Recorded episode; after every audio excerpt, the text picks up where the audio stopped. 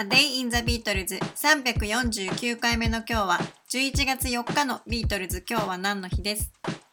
？1963年の11月4日。ビートルズはプリンス・オブ・ウェールズ・シアターで行われた王室主催のロイヤルコマンドパフォーマンスに出演しました。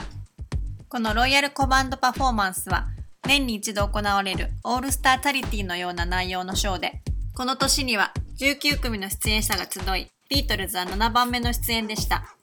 このロイヤル賞は1912年に始まったそうで、当時のジョージ5世が芸能アーティストの事前基金を支援するために始め、その後年に一度継続的に実施されていました。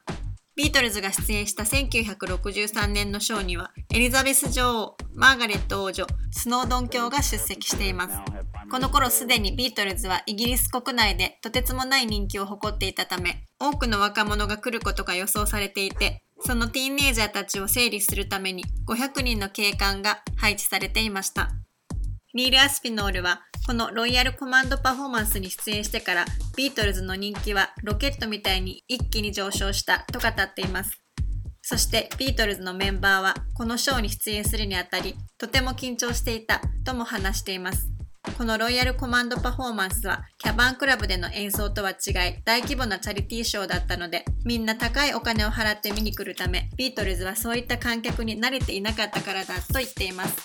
ジョン自身も自分たちはとても緊張していて誰一人まともに演奏ができないからああいったギグは理想的ではないと話していてビートルズは結局その後オファーがありながらもこのロイヤルコマンドパフォーマンスに出演することはありませんでした。ジョンは観客の多くがお金持ちだということもあり、緊張していたけど少し反抗的なことを言いたかったと言って、あの有名な言葉をステージの上で話しています。ビートルズは From Me to You, She Loves You, Till the Hours You, そして最後に Twist and Shout を演奏していますが、その最後の曲を演奏する前にジョンは最後の曲では皆さんにもご協力いただきたいと思います。安い席の方は拍手を、その他の方は宝石をじゃらじゃら鳴らしていただけますか？と観客に語りかけています。ジョンはとても緊張していたし、あの程度のことしかできなかったと語っていますが、十分大きな爪痕を残していると思います。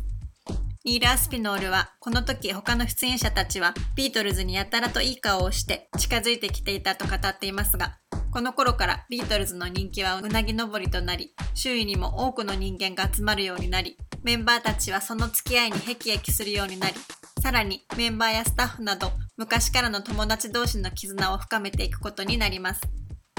A Day in the Beatles 349回目おしまいです。